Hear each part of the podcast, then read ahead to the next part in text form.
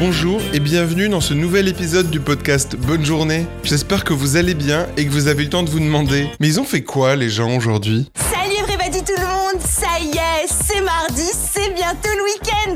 Clément, euh, 32 piges ces temps-ci, parisien euh, plus ou moins d'origine. Qu'est-ce que je peux dire sur moi? J'ai tendance à penser que je suis un peu un caméléon, c'est-à-dire que j'ai une tête de gendre idéal sorti du 16e arrondissement, mais euh, dans la tête ça se passe pas comme ça.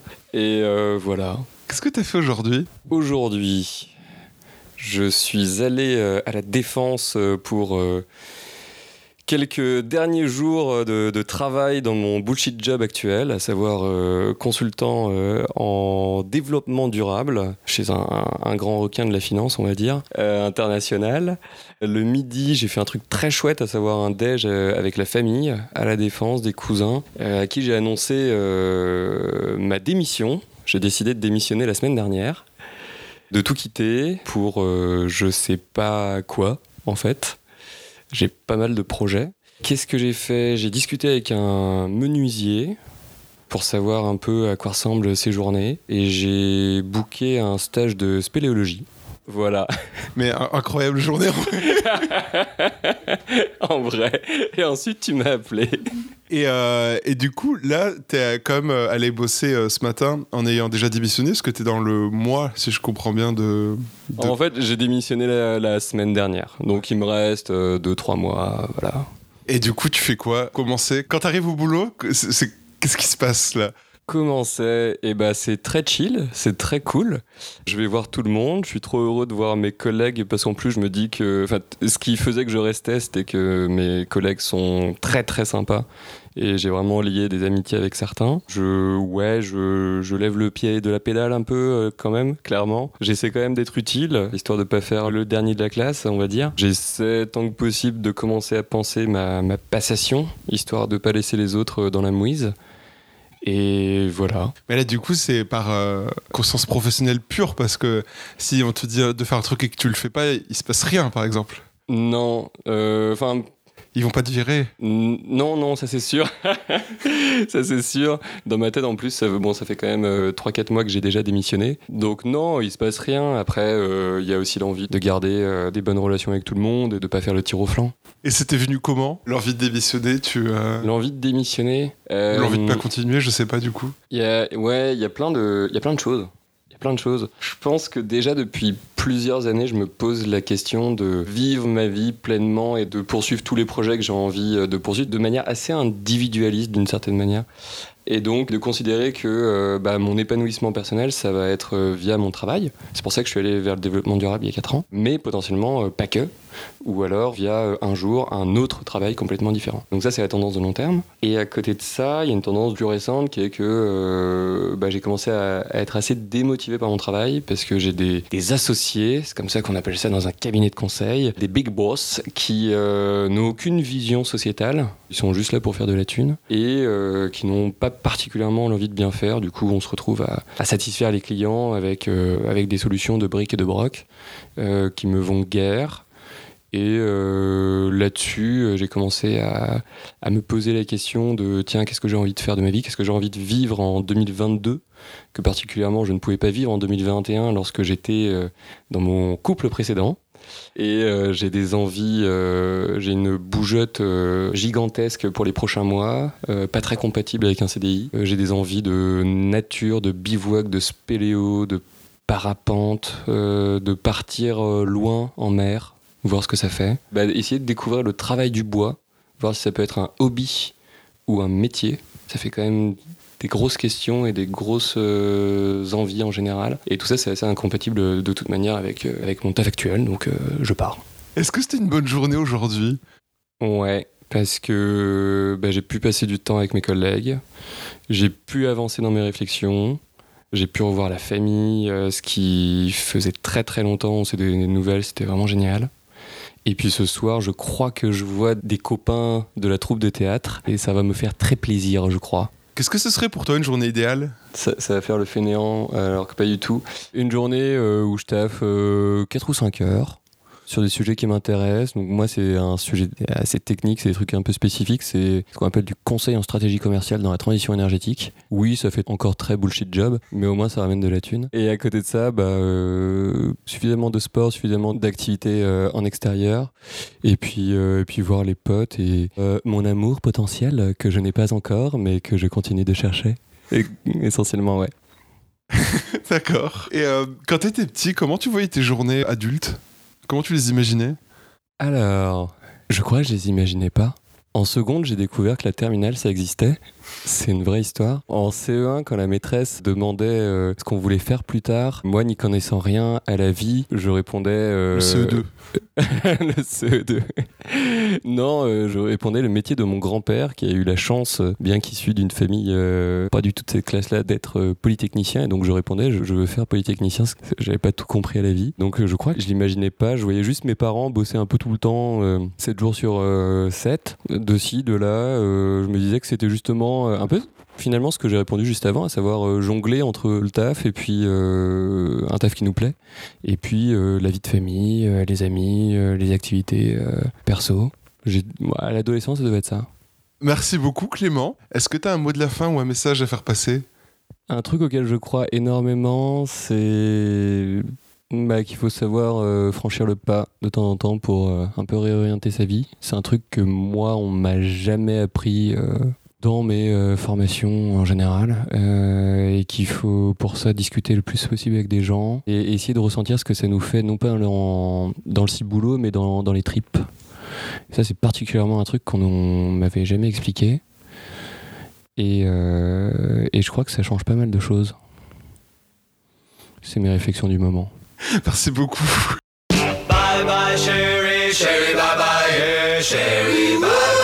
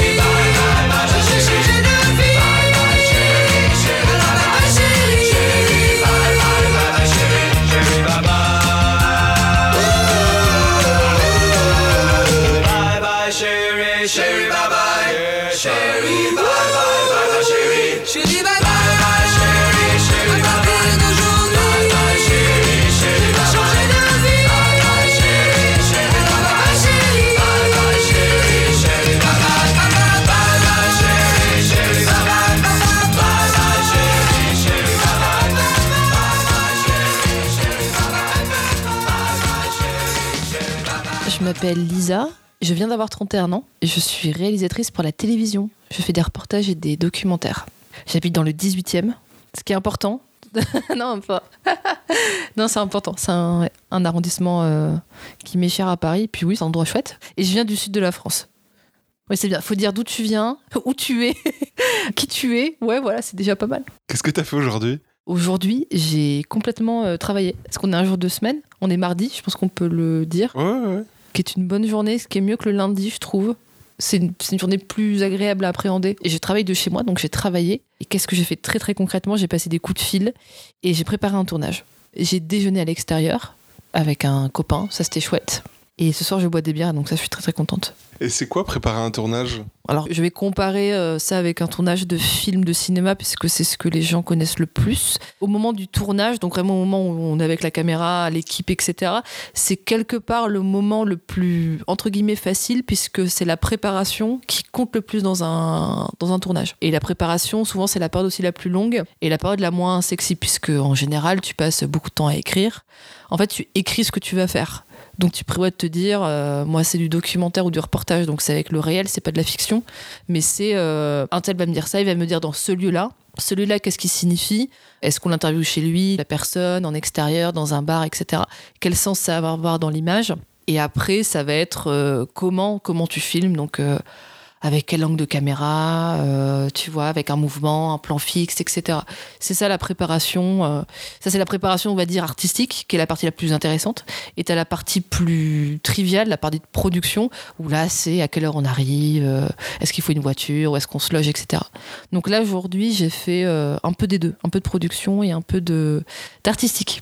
Voilà. Et donc, comme tu disais, tu refais le plan de tournage, quoi. C'est-à-dire, tu vas dire, ah, il y a un tel, du coup, je vais préparer telle caméra, je vais avoir besoin de telle personne et tout. Ou, euh, Oui, ça va être ça. Ça va être euh, la personne est disponible de temps à temps. euh, donc comment on s'arrange pour que le planning de tournage soit le plus efficace.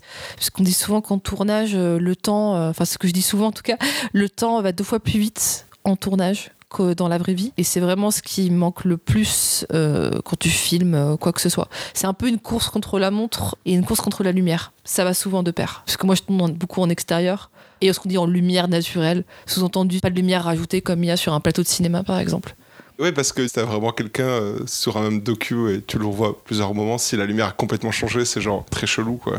On se débrouille après en montage. Euh, c'est assez euh, dingue ce que tu peux faire en montage derrière pour sauver une image. Et tant mieux. Enfin, t'as beaucoup de gens qui pensent que le montage c'est du mensonge, alors que heureusement qu'il y a du montage parce que les gens seraient vraiment chiés devant la télé s'il y avait, avait, pas de, travail derrière d'editing. Mais euh, oui, en général, t'essaies de rester un peu cohérent. Ou alors après, alors là, on rentre vraiment dans les trucs très techniques. Faut que les gens aient les mêmes fringues. euh, sinon, c'est bizarre, tu vois. Mais j'ai déjà fait des sujets où, euh, de reportage, genre, où la personne rentre avec un t-shirt bleu, on l'interviewe, elle a un t-shirt vert, et elle ressort de la pièce, elle a- elle a re son t-shirt bleu. Et en fait, c'est il y a des petits tricks qui font que tu peux pas le. T'as des gens qui vont le voir, parce que des gens qui ont un vrai œil, tu sais, les gens qui repèrent les, les faux raccords, les trucs comme ça dans les films. Mais t'en as qui le captent même pas, quoi. C'était une bonne journée aujourd'hui? Euh, oui, ça a mal commencé, mais c'était une bonne journée, ouais. Pourquoi ça a mal commencé? Euh, j'ai pas beaucoup dormi hier soir, euh, puisque je sais pas si les gens s'en souviendront quand tu me feras le montage, mais hier soir il y avait la Pixel War et c'était très fun. Et non, et euh, je suis un peu angoissée en ce moment, donc j'ai pas trop bien dormi. Et je trouve que c'est assez difficile d'avoir une bonne journée quand t'as mal commencé ta journée. Je trouve que vraiment, euh, quand tu te lèves du mauvais pied, en tout cas dans mon cas, c'est dur de, de relancer la machine, quoi. T'es sensible à la météo aussi? S'il faisait très gris aujourd'hui. Euh, oui, oui, je suis sensible à la météo. Après, euh, quand tu vis à Paris, bon, ça devient un peu moins important. Euh, Non, je me souviens, en- au mois de janvier, je crois qu'on a eu 15 jours où il faisait gris tout le temps. Mais tout, tu te lèves et tous les matins, c'était le même. Et je me levais tous les matins et je disais à mon mec, putain, il fait encore gris. Ou alors il pleuvait. Et vraiment, pendant 15 jours, il a fait que pleuvoir. Et tu disais vraiment, c'est c'est Boudu sauver des eaux. Enfin bref, c'était complètement fou. Oui, ça peut affecter ton, ton moral. Enfin, mon moral en tout cas, ouais. Il a neigé la semaine dernière, j'ai trouvé ça complètement absurde, quoi. Ça m'a pas amusé une seule seconde. euh. Je, la neige en avril, j'ai trouvé ça. euh, j'ai pas aimé, quoi. Pas bon concept, pas bonne saison. Qu'est-ce que ce serait pour toi une journée idéale? Je pense qu'une journée idéale, c'est une journée où tu t'amuses, tu fais quelque chose d'utile, tu manges bien et tu vois des gens que t'aimes bien. Tu bois un bon café le matin, tu te balades euh, et il fait beau. Non, une bonne journée, une journée idéale, il fait forcément beau. En tout cas, t'es en t-shirt, t'es pas, t'es limite les mains dans les poches. Ça, c'est le début d'une bonne journée. Et peut-être tu vas au cinéma. Je pense que si tu te baignes dans ta journée, c'est forcément un peu une journée idéale. Quand tu dis euh, faire des choses utiles, c'est quoi euh, être utile pour toi? Euh, en tout cas, que toi, tu te sentes qu'aujourd'hui, tu as un petit peu avancé, ou ça peut être, tu as bouquiné, tu as vu un film qui t'a fait. Enfin, tu as fait quelque chose qui avait du sens pour toi, quoi. C'est pas forcément euh, passer au pressing, euh, tu vois, ranger l'appartement, euh, faire tes impôts. Non, non, peut-être pas dans ce sens-là non plus, mais avoir un peu le sentiment du devoir accompli ou d'avoir fait quelque chose, quoi. Les journées où je fais rien, c'est rarement des bonnes journées.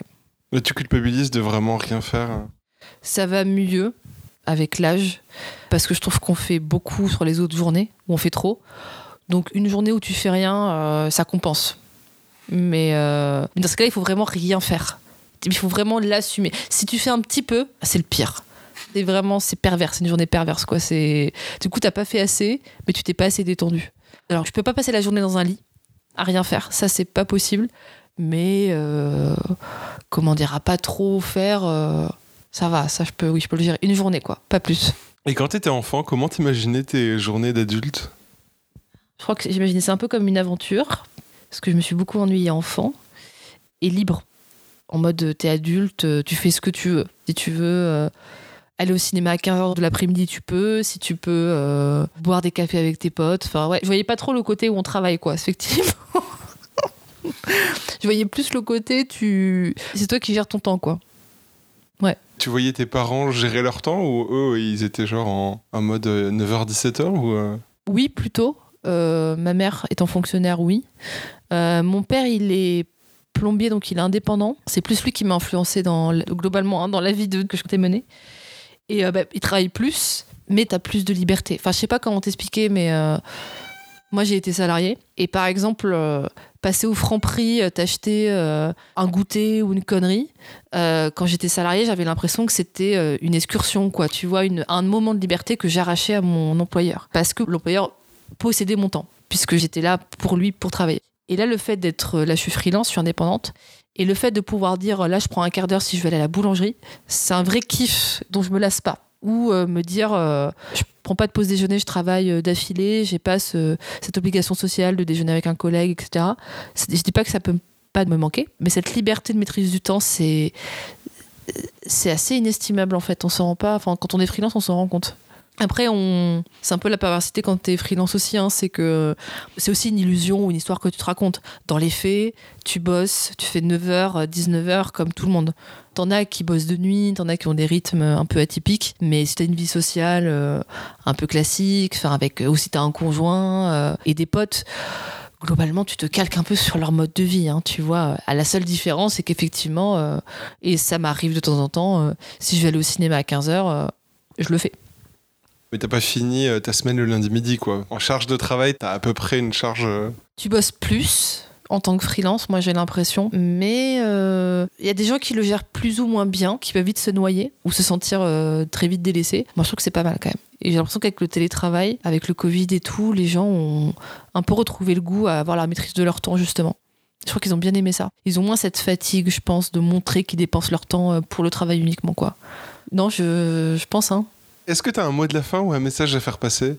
Le mot de la fin, ça pourrait être euh, l'avantage quand tu passes une mauvaise journée, c'est que le lendemain, euh, potentiellement, t'en passes une bonne. Merci beaucoup. Si vous êtes toujours là, merci. Et si cet épisode vous a plu, n'hésitez pas à en parler autour de vous. À la semaine prochaine et d'ici là, passez une bonne journée.